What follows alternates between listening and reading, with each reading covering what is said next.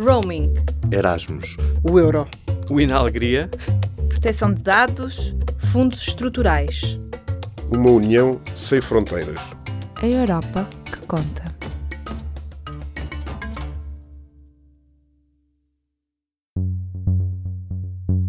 De 3 a 14 de dezembro, os líderes de todo o mundo estão reunidos na COP24, a 24ª Conferência das Partes da Organização das Nações Unidas sobre as Alterações Climáticas.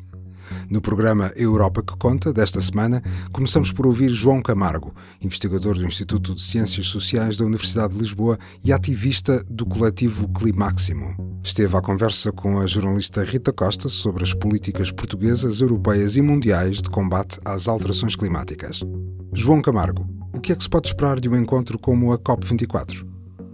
A COP24 não é particularmente auspiciosa porque não tem alguns dos atores centrais, quer dizer, tem, mas numa figura de corpo presente, como os Estados Unidos, que até foram, parece, fazer eh, campanha de carvão para, para a COP24, a, a mando do Presidente Trump. Um, mas de facto não é que seja uma grande novidade que uh, um acordo internacional é algo particularmente difícil de obter, mas uh, torna-se cada vez mais evidente que não será através de um processo formal, uh, tecnocrata, que poderemos resolver a questão da crise climática e, portanto, nesse sentido, a COP24 não deve uh, alimentar nas pessoas uma enorme expectativa de que será por um acordo milagroso que de repente as diferenças entre os países e, e, e a maneira como a própria economia mundial funciona uh, possa uh, resolver-se por milagre de um ano para o outro. O que é que se pode fazer então, neste momento? Neste momento têm surgido movimentos novos em relação à questão das alterações climáticas que já colocam o tónus, o enfoque em, em questões sistémicas. Não estamos a falar apenas da, da forma como produzimos comida, como nos deslocamos ou uh, como produzimos energia e consumimos, literalmente, uh, mas da própria maneira como nós vivemos, como interagimos uh, com o meio que nos rodeia, porque a ideia de salvar o planeta é, é de algum modo é assim um bocado ingênua. Nós não estamos a salvar o planeta, o planeta não precisa de nós em particular. Uh, nós estamos a salvar-nos a nós mesmos. E acho que esse é um esforço que, que, que merece a pena e tem surgido movimentos um pouco por todo o mundo. A primeira fronteira onde estes movimentos se têm uh, colocado é evitar uh, expandir o cenário de catástrofe que é continuar a procurar novas uh, reservas uh, de petróleo, de gás e carvão e, obviamente, pô-las em funcionamento. Claro, primeiro conter, não é? O Sim, é, é, travar, isso é travar o, a corrida para o precipício, que ainda não foi travada, mas na verdade hoje há mais confrontos e há mais novos projetos travados do que há uma vez houve. Também temos uma produção recorde de combustíveis fósseis. Um, e, e, se pareceu que, houve uma, que havia uma inflexão até nas emissões, eh, ali nos anos 2014, 2015, 2016, a verdade é que uh, a partir de 2017 voltaram a subir as emissões, uh, em particular de dióxido de carbono, uh, mas também, e com, e com ênfase, o metano, que está associado também à produção animal, mas particularmente ao boom da, da fraturação hidráulica, do fracking, principalmente nos Estados Unidos, transformou os Estados Unidos no maior produtor mundial, quer de petróleo, quer de gás, e que tem uh, perdas brutais a nível de emissões de gases com efeito estufa. Um, então, estes movimentos que têm surgido têm-se colocado muito nesta primeira fronteira, que é travar novos projetos fósseis, mas simultaneamente começar a pensar muito seriamente uh, o que são as alternativas.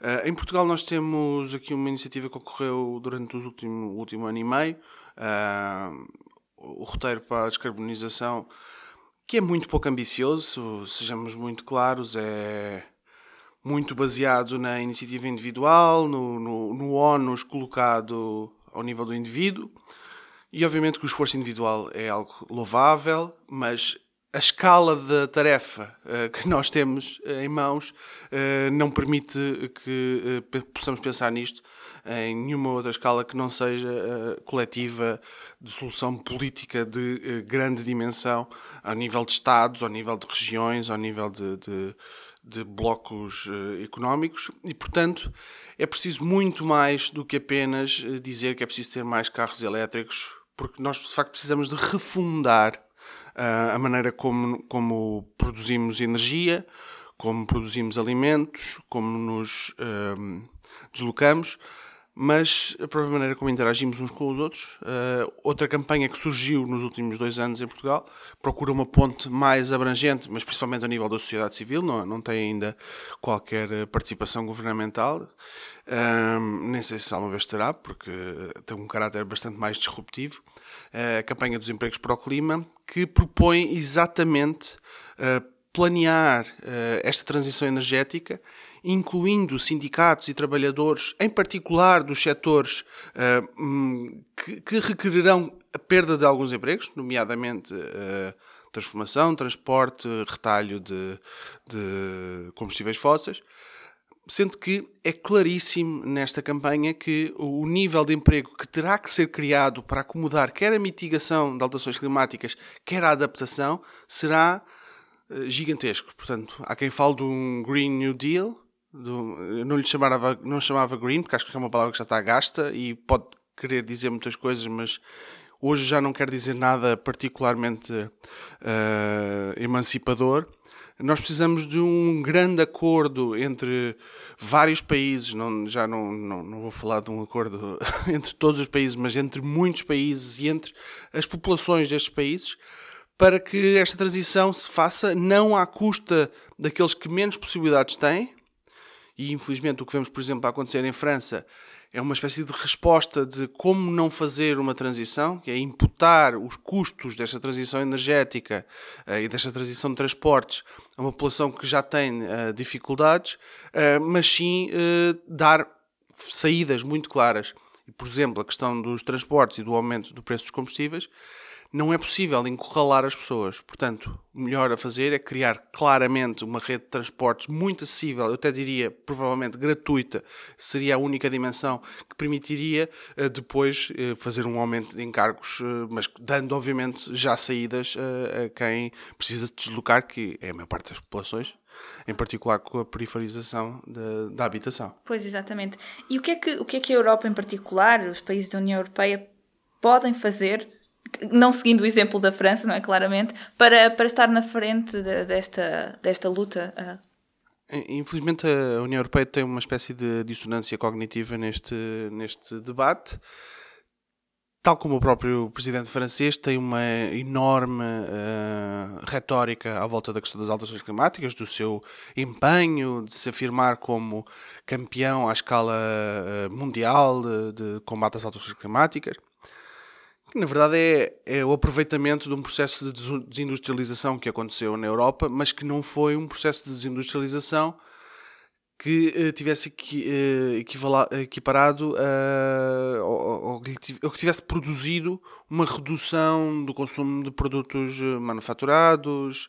Portanto, nós na verdade o que fizemos foi deslocalizar a produção e, portanto, continuamos a consumir os mesmos produtos sempre, ou mais, provavelmente, eh, só que produzidos a milhares de quilómetros de distância, maioritariamente na China, mas não só. Um, e isso permitiu alimentar uma história de que nós estávamos a tornar-nos, eh, enquanto Europa, num território muito mais verde, com muito menos emissões. Na verdade, estávamos a, a externalizar totalmente um, as consequências uh, do consumo industrial. Um, a União Europeia, apesar da retórica e de, das suas metas, anunciou agora recentemente que quer ser carbono neutro em 2050, o que é um pouco ridículo, considerando que saiu há cerca de um mês um relatório uh, do painel intergovernamental às alterações climáticas que uh, reforça a necessidade de cortar 50% das emissões de gases com efeito de estufa até 2030, portanto, daqui a 12 anos e não daqui a 32 anos. Um, este é o nível de ambição que a União Europeia gosta de bater no peito e dizer que, que faz. E por outro lado, a União Europeia está uh, com a desculpa da necessidade da segurança energética, a reforçar a sua dependência de combustíveis fósseis, nomeadamente com uma enorme aposta uh, na indústria do gás uh, natural e neste momento aprovou uh, o incentivo e o financiamento a mais de 90 projetos de infraestruturas de gás fóssil, nomeadamente gasodutos vindos desde o Azerbaijão, a dinamização de mais portos para recepção de gás natural liquefeito vindo principalmente dos Estados Unidos, mas também de outros, de outros países, e uh, pretende fazer uma espécie de uh, lock-in e adiar ainda mais uh, a transição energética para as energias renováveis e, portanto, como, tal como já fez um enorme bailout às, à banca e à finança há uns anos atrás, e que continua a fazer, um, agora quer dar a mão à indústria petrolífera e garantir-lhe pelo menos mais 30 ou 40 anos de, de lucro. Então estamos longe de ser um, um exemplo estamos longe de ser o exemplo, uh, mas infelizmente há muito poucos bons exemplos assim claros e contundentes. Uh, os países mais pequenos têm feito um enorme esforço, em particular aqueles mais vulneráveis. Portugal tem também eh, alguma esquizofrenia na, na, sua, na sua estratégia, porque tem enorme potencial e poderia ser um claro exemplo de uma transição energética muito bem preparada, acho que teria uma fácil aceitação por parte da população e, e, é algo que já existe, já existe infraestrutura para isso. As condições, obviamente que existem, nós produzimos menos energia solar do que a Alemanha, mas muito menos, com condições incrivelmente melhores, é? mais favoráveis. Basta ver que o esforço que foi feito para as eólicas teve bastante resposta mas ainda assim num modelo se calhar de financiamento que poderia ter sido muito menos uh, caro mas para isso eh, batemos com regras, nomeadamente da União Europeia, da Direção-Geral da Competitividade, que nos dizem que o Estado não pode ser um ator decisivo numa indústria, ah, ou, que tem muita dificuldade em aceitar isso. E nós, obviamente, que teríamos muito a ganhar em ter uma indústria pública, por exemplo, de energia solar, ah, que pudesse ter a produção de, de, de equipamentos instalação de, de, de fábricas e, inclusivamente, uh, criar um sistema mais descentralizado e que garantisse maior independência, e sim, uh, independência energética uh, e que permitisse começar essa transição, porque como uma vez mais, como eu disse, não é apenas uma questão de energia, nós temos que começar a pensar uh, no próprio sistema de produção. Claro. Um, nós temos visto uma série de relatórios, nomeadamente o do IPCC, uh, que alertam para esta necessidade de reduzir para metade a emissão de gases de efeito de estufa até 2030 e que são uh, bastante um, declarativos sobre esta urgência de que temos que fazer muitas coisas para, não, para que a temperatura não aumente mais do que 2 graus. Um, isto é ser alarmista ou é ser realista? Eu acho que os cientistas das questões do clima, como os cientistas em geral, tendem a ser bastante conservadores nos seus prognósticos. E o que temos é, olhando para o que foram as previsões desde que começaram a haver relatórios, eh, as previsões dos cientistas foram sempre ultrapassadas pela realidade. Isto é, há um preconceito em termos de não avançar com cenários uh, demasiado maus, mesmo que sejam esses os dados que estão a, a sair nos, nas projeções. Porque a verdade é que as projeções têm sido ultrapassadas em larga escala. E, portanto, não há alarmismo nenhum. É o contrário. Pelo contrário, tem havido bastante uh, uh, estimativas bastante conservadoras, eh, porque são sempre batidas pela realidade. Se formos fazer o, o, o, histórico dos anos mais quentes desde que há registros, os 20 anos, dos 20 anos mais quentes desde que há registros, só há dois que não são uh, no século XXI. Uh, é 1998 e não sei, 1997, acho eu. E estamos a falar que os anos mais quentes são 2016, 2015, 2017, 2014. Estão Portanto, sempre a ultrapassar uns aos outros, não é? Exatamente. Uh, não existe nenhuma dúvida sobre o que está a acontecer, mas o que é difícil é as pessoas, e aí não é da parte dos cientistas, as pessoas perceberem que de facto tudo está a mudar e que as próprias bases físicas que deram origem à civilização humana estão em causa nós ainda temos alguma capacidade de adaptar, um, especialmente nos países mais ricos, porque ainda existem sistemas de distribuição bem estabelecidos, mas vemos em países mais pobres que isso já não acontece. E, portanto, uma falha de colheitas que, ou, ou, secas que, recorrentes eh, que ocorrem 3, 4 anos seguidos arruinam uma população e depois provocam naturalmente aquilo que vemos cada vez mais, mas que tenderá a agravar-se.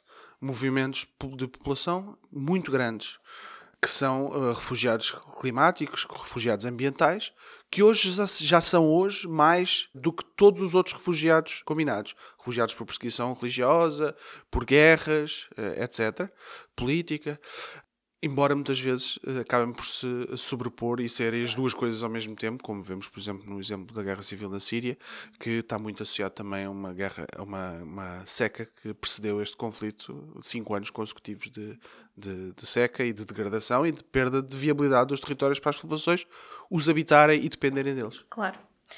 João, como é que se, tendo em conta tudo isto que falámos, como é que se mantém a esperança de que as coisas mudem realmente? Bem, é preciso olhar para as coisas e é preciso olhar para a vida de cada um de nós e pensar que nunca ninguém, em tempo nenhum, escolheu o tempo em que viveu. E, apesar disso, fomos procurando reduzir uh, uh, o sofrimento, uh, reduzir doenças, reduzir os obstáculos que nos afastavam de sermos felizes, de sermos, de termos conforto, descanso, etc. Um, nós hoje temos uma enorme tarefa pela frente, mas parece-me que quase todas as gerações tiveram sempre enormes tarefas pela frente. Nós temos uma enorme tarefa que é, se nós não começarmos a resolver este problema, não poderá ser resolvido depois. Isto é, nós vamos acelerar uma degradação de difícil reversão, pelo menos nos próximos milénios.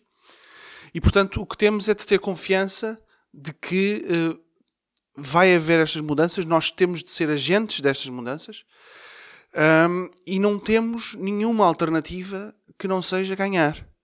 O que uh, nos põe pela primeira vez mais ou menos entre a espada e a parede.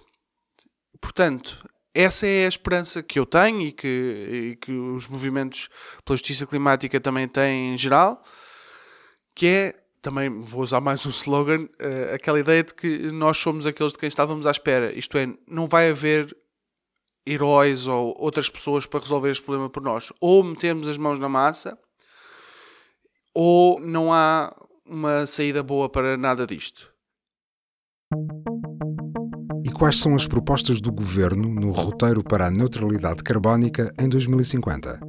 A jornalista Lourdes Ferreira conversou com o ministro João Pedro Matos Fernandes antes da COP24, onde Portugal apresentou o plano. Quais são para si as principais medidas que vão ser pedidas? Este roteiro mostra que é possível e fundamental uh, Portugal ter uma economia neutra em carbono em 2050. Claro que quando o compromisso foi anunciado, nós já tínhamos uh, a percepção da sua execuibilidade, mas tivemos que trabalhar com todos os setores para definir um caminho com cenários diferentes para poder lá chegar. Começar por dizer que no cenário business as usual, e desde 2005 Portugal tem vindo a reduzir as suas emissões, este não é um declínio linear, mas tem vindo a reduzir as suas emissões, se nós deixássemos simplesmente as coisas acontecer, chegaríamos a 2050 com uma redução de 60% das emissões, quando nós temos que reduzir pelo menos 85% das nossas emissões para sermos neutros em 2050. De facto, este esforço é um esforço que passa por todos, agora passa logo por uma mudança de comportamento dos próprios cidadãos, mas passa de facto por todos os setores, sendo que os dois setores que mais irão contribuir aqui são o setor eletroprodutor, isto é, a forma como se produz energia elétrica, e o setor da mobilidade. É verdade que o setor da agricultura e das florestas conseguem, particularmente das florestas, subir a sua capacidade de sumidouro florestal, dos aproximadamente 8 megatoneladas que temos hoje para 12 megatoneladas em 2050, isto com uma floresta mais bem gerida uh, e com uma redução uh, para aproximadamente metade daquela que tem sido a média da área ardida nos últimos anos. Mas, eh, se todos os setores contribuem, o setor dos resíduos contribui de forma muito, expressiva, mas ele é muito regulado por regras comunitárias, portanto, vamos fazê-lo, mesmo sem roteiro, não temos aqui alternativa que não seja fazê-lo e queremos fazê-lo, mas é sobretudo nas opções de produção de energia eh, e na mobilidade que, repito, são mais evidentes os ganhos. Nós, para sermos neutros em carbono em 2050, já em 2030, 80% da eletricidade produzida e consumida em Portugal tem que vir de fontes renováveis e quando chegamos a 2050 tem mesmo que ser 100%. Isto dá-nos um enorme ganho económico que tem que ver com a uh, diminuição muito expressiva da dependência energética que temos em relação ao exterior. Hoje são 75% da energia que consumimos em Portugal é importada, são combustíveis fósseis. Em 2030 já serão só 65%, portanto já há aqui um ganho com significado, mas quando chegarmos a 2050 esse valor não pode ultrapassar os 17%. Para ter uma ideia, isto é poupar 125 milhões de euros em 125 mil milhões de euros em, em importações entre a data de hoje e 2050. Portanto, o ganho económico que resulta desta aposta é também um ganho muito expressivo. Que custos em concreto é que as, um, os setores económicos têm também de de estar preparados? Vamos ver, eu, eu não, não, falaria a abrir em custos, falava em investimento. Nós estamos a, a, falar, nós para atingirmos este objetivo, vamos investir 2 mil milhões de euros a cada ano, uh, o que é uma verba com expressão, corresponde a aproximadamente 1% do PIB à data de hoje. É óbvio que tem que haver planos de transição para um conjunto de setores onde vai haver uma transição razoavelmente brusca, onde é mais evidente essa transição brusca tem a ver com as duas centrais a carvão que Portugal tem. E para essas tem que haver planos específicos de reconversão profissional dessas mesmas pessoas que o próximo quadro comunitário de apoio não deixará de contemplar tem um valor que não se compara em nada com aquele que referiu na Polónia. Estamos a falar de, nem, se calhar, nem de mil trabalhadores. Mas, quando estamos a falar de centenas de trabalhadores de ensino, ele tem muita expressão. Claro. Tem uma expressão local muito importante e, claro, que essas pessoas têm que ser convertidas. Mas Agora, nós também não temos indústria de carvão, portanto, não estamos propriamente a falar aqui de uma claro, custos portanto, sociais não, não há qualquer comparação. Mas Estou só, só, dos outros, dos só para concluir, tem que ser mandatório, é mandatório que as duas centrais uh, a carvão em Portugal encerrem antes de 2030, a data que nós temos prevista aqui, com o intervalo entre 2030 2025 e 2029. Estou a pensar na indústria e na, e na agricultura e na floresta. Uh, este plano, o que é que lhes pedem em concreto do ponto de vista da sua própria reconversão, não é? O que custos é que isto tem? É... Essas não são áreas, eh, no contexto deste roteiro, libertadoras de mão de obra, nem pouco mais ou menos, até antes pelo contrário. Se nós estamos a falar de um aumento muito expressivo da agricultura de precisão, dentro da qual está naturalmente o regadio, isto é, uma agricultura que é muito mais eficiente no uso da água e que consome muito menos fertilizantes, nós não estamos aqui a falar de forma alguma de perda líquida de emprego e, sobretudo, estamos a falar de emprego muito mais qualificado para poder trabalhar nesses mesmos setores. E a reconversão, eh, os custos da reconversão, o que está a dizer é que os custos da reconversão vão ser pagos pelos fundos pelos fundos europeus, por exemplo, por um quadro de investimento Nós, durante o próximo... Desses 2 mil é, é, milhões a, a agricultura, as florestas sementes, a agricultura, como nós sabemos, está muito dependente daquilo que são as políticas de, até de investimento e de apoio à produção uh, que, uh, que Bruxelas define. Sabe, tão bem como eu, que há meia dúzia de dias também Bruxelas apresentou, não um roteiro, mas enfim, as guidelines da, da aposta uh, para toda a União Europeia da neutralidade em 2050. E, obviamente, que este compromisso não pode também deixar de ter reflexos naquilo que é a própria política de apoios até 2050 no setor da agricultura e da agropecuária. O que é que nós sentimos? Que, do ponto de vista da área agrícola, ela pode e deve ser estendida, mas, de facto, há aqui uma redução no que diz respeito à produção pecuária. Eh, tudo isto tem a ver também com um cenário que é avaliado de uma maior liberalização do comércio no mundo, onde, por exemplo, a carne de vaca eh, vai chegar a Portugal eh, a preços mais competitivos, em muitos dos casos, do que aquelas que nós próprios conseguimos produzir. E, por isso, o aumento da área agrícola, particularmente na área dos cereais e dos pomares, está contemplada no próprio roteiro como da maior importância para consolidar a capacidade de neutralidade, neste caso concreto, sumidouro que temos. Embora, repito, O, o, é sobretudo no setor eletroprodutor e na mobilidade que se vão surgir as maiores diferenças. Nós eh, acreditamos mesmo, com as contas que temos, que em 2030 um terço da mobilidade terrestre em Portugal já vai ser elétrica e que nessa década de 30 vai deixar de ser compensador de todo ter um carro com motor a gasóleo. Esta é a área onde nós acreditamos que vai haver uma maior disrupção e onde até os dados que temos eh, podem ser mais favoráveis do que nós estamos a apresentar.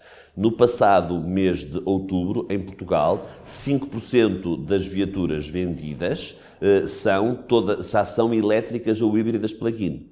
Ou seja, este é um valor superior ao valor de base da construção do próprio roteiro, que se iniciou no início deste ano, que agora finda. E aqui vai mesmo haver uma grande mudança. Em 2030, um terço da mobilidade vai ser elétrica e a totalidade da eh, logística urbana, portanto, esta micrologística das pequenas carrinhas e das pequenas caminhonetes, vão certamente ser todas elétricas e têm mesmo que o ser. Com a perspectiva, de facto, de chegarmos a 2050 com toda a mobilidade terrestre elétrica.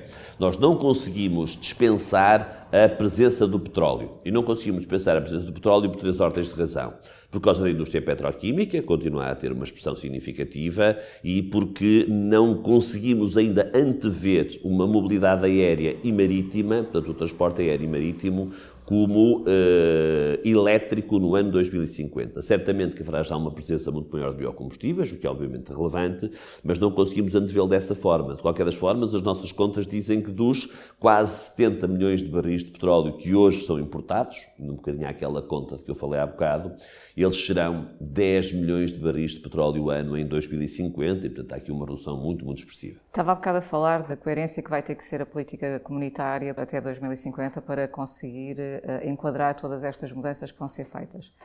A Comissão Europeia só este, nestes últimos dias anunciou que quer uh, acabar com os combustíveis fósseis até 2050. Uh, digamos que perante alguns países que neste momento já, como Portugal, mas não só, já tinham apresentado propostas ambiciosas de, de neutralidade carbónica até 2050, não se corre o risco de a Comissão Europeia uh, se abalançar a, a ter objetivos, digamos, menos ambiciosos do que aqueles que alguns países podem estar a pensar, por exemplo, Portugal, e isso poder, ao mesmo tempo, um, de um ponto de vista mais tradicional, penalizar a sua indústria? Vamos lá. É verdade que Portugal está na linha da frente desta transição. Isso é um facto. Portugal foi um dos seis países que escreveu à Comissão Europeia e um dos seis países foi também Espanha, o que é de facto uma novidade. Desde que eu estou aqui foi uma novidade absoluta e uma novidade que eu imagino muito prazenteira dos seis países que escreveu à Comissão Europeia a pedir ambição para esta mesma COP. Nós, na próxima Conferência do Clima, temos que apresentar uma nova, uma nova proposta que na União Europeia não é nacional, chama-se nacional, mas é à escala da União Europeia, e se é verdade que a proposta apresentada em Paris pela União Europeia é a mais ambiciosa no mundo, eh, isso não pode, em situação alguma, ser um alibi para não sermos ainda mais ambiciosos no próximo ano.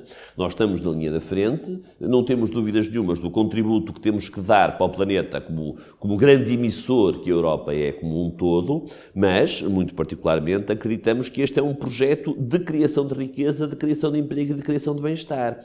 Aliás, se vir, eh, o roteiro tem vários cenários. E se num cenário eh, nós atingimos a neutralidade, num outro estamos lá quase. Mas o cenário em que atingimos a neutralidade é um cenário onde eh, a economia cresce com bastante expressão.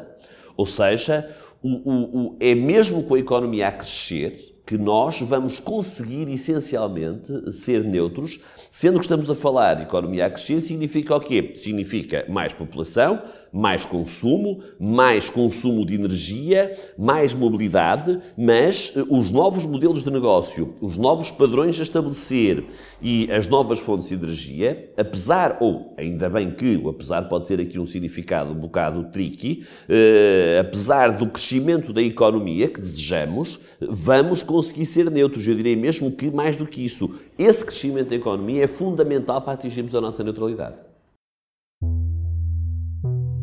No programa Europa que Conta desta semana, falamos ainda com Jorge Vasconcelos sobre o papel da Europa na luta climática.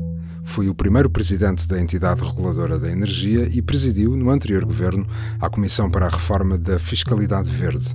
Em 2016, colaborou com a Comissão Europeia na elaboração do pacote Energia Limpa para Todos os Europeus. A jornalista Lourdes Ferreira conversou com Jorge Vasconcelos sobre o roteiro português para a neutralidade carbónica em 2050 e sobre as contradições europeias. Quisemos também saber o que pensa sobre o facto de os subsídios às energias fósseis terem voltado a subir em todo o mundo. Não me parece que seja desejável oferecer energia completamente grátis ou com, com preço muito abaixo do seu custo eh, a pessoas de menores rendimentos, da mesma forma que não faz sentido nós eh, oferecermos todos os dias gratuitamente um hambúrguer com batatas fritas e um refrigerante às pessoas. Certamente que eh, elas deixariam de ter fome, mas iríamos estar a criar problemas de obesidade e de saúde, que não é certamente aquilo que queremos. Não queremos eh, combater um mal com outro mal.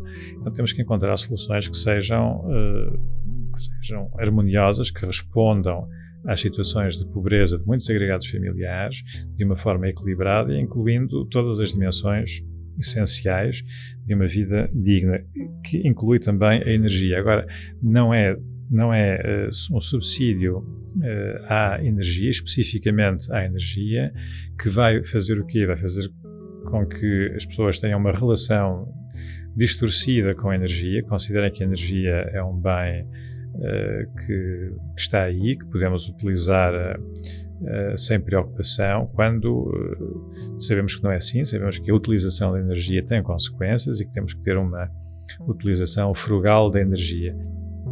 Leia a entrevista completa a Jorge Vasconcelos em público.pt barra Europa que Conta.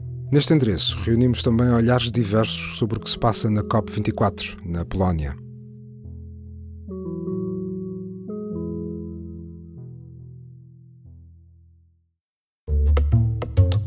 Fazem os membros do Parlamento Europeu em Bruxelas e Estrasburgo. No programa Europa que Conta, todas as semanas, escolhemos o nome de um parlamentar português para lhe perguntar o que fez nos últimos dias. Esta semana falamos com Manuel dos Santos, eurodeputado eleito pelo Partido Socialista e que integra o grupo da Aliança Progressista dos Socialistas e Democratas no Parlamento Europeu, conhecido pelas iniciais SID. Senhor eurodeputado, diga-nos em que é que esteve a trabalhar esta semana? Basicamente em matérias orçamentais. Como sabe, nós temos neste momento para aprovar o orçamento da União Europeia para 2019. Não foi possível na conciliação da qual eu participei ativamente em duas reuniões até às tantas da madrugada, noutras semanas, já não nesta semana, chegar a acordo com o Conselho. Há aqui um problema de fundo muito importante, mas entretanto a Comissão teve que fazer um, segundo draft de sua proposta esse draft chegou eh, aos, nossos computadores já no dia 1, chegou às nossas mãos físicas e, portanto, pudemos nos pronunciar sobre isso no início desta semana. Houve contactos no interior do grupo para saber se aceitávamos eh, a nova proposta da Comissão e segui juntamente com o meu camarada, eu e outros naturalmente, o meu camarada Viotti, as negociações foram sendo feitas no trilho.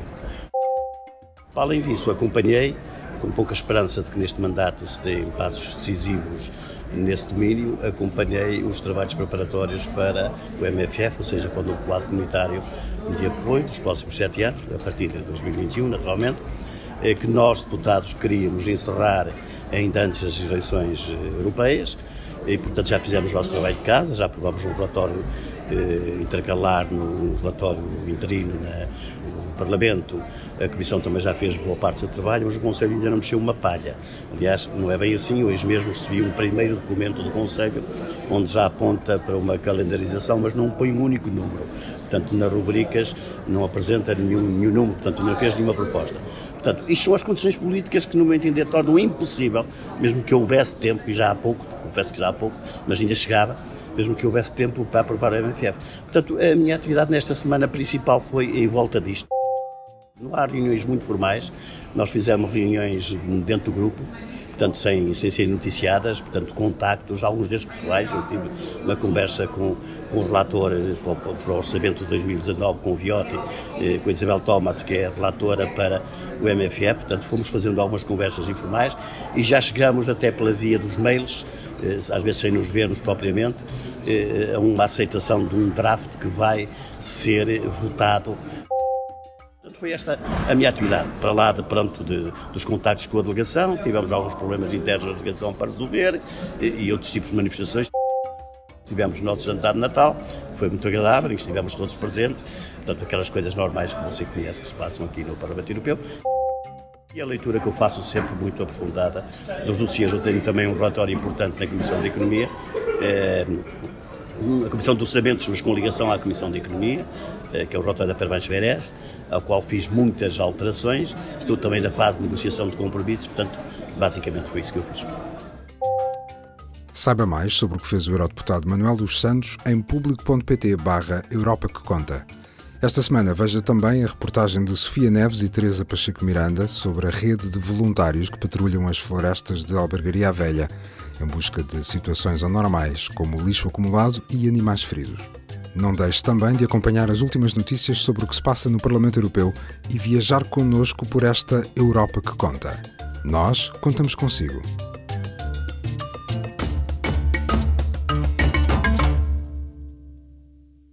Este programa teve o apoio do Parlamento Europeu.